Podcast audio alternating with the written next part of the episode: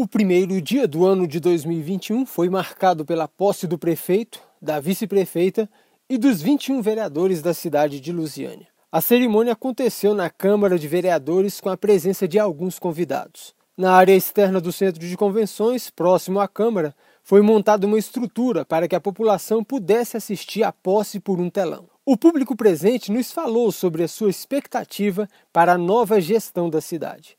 E é um tempo de renovação, um tempo que a gente tanto esperava, né? Um tempo de mudança. Eu vejo no Diego Sorgato essa dignidade. Nós temos um prefeito do povo, que o povo pode dizer, aquele é meu prefeito, pode falar com ele, pode saudá-lo, pode apresentar os seus anseios e receber é, possíveis soluções. No plenário da Câmara, primeiramente foi dado posse aos 21 vereadores eleitos em 15 de novembro passado. Na sequência, o prefeito Diego Sorgato e a vice-prefeita Ana Lúcia tomaram posse para o mandato no Executivo Municipal. O prefeito de Lusiânia falou sobre a prioridade urgente do governo. As situações que mais nos preocupam é principalmente na área de saúde.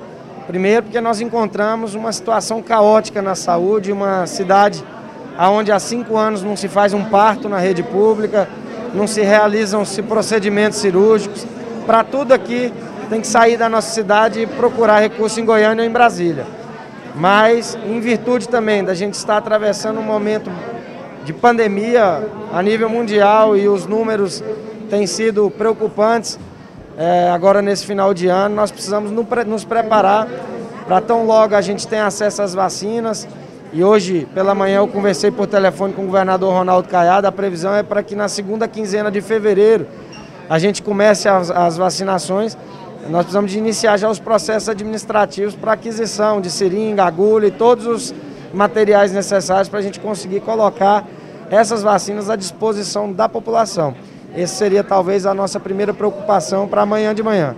A vice-prefeita Ana Lúcia reforçou as demandas do distrito do Jardim Gá. Prioridades eh, são todas, se a gente for olhar, não dá para escolher só uma. O Jardim Gá, ele está abandonado há oito anos, infelizmente as pessoas chegam lá, fazem a política, mas esquecem que tem que voltar e trazer o benefício.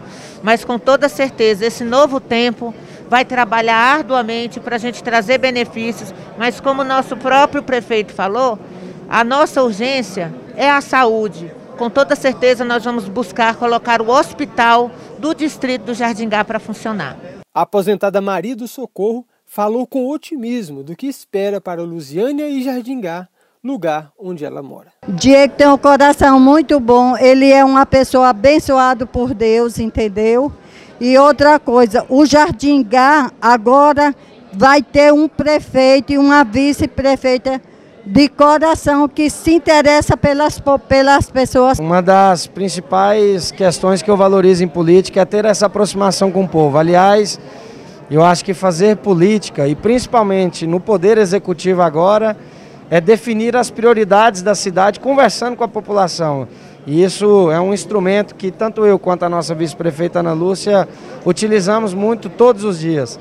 Né? O nosso trabalho como vereadora, por parte da Ana Lúcia, agora vice-prefeita, eu quando fui vereador, como deputado estadual por dois mandatos, sempre valorizei muito estar conversando, ouvindo às vezes mais do que falando, mas acima de tudo agindo. Né? E escutar as pessoas é um instrumento importante para a gente entender as principais necessidades da nossa cidade.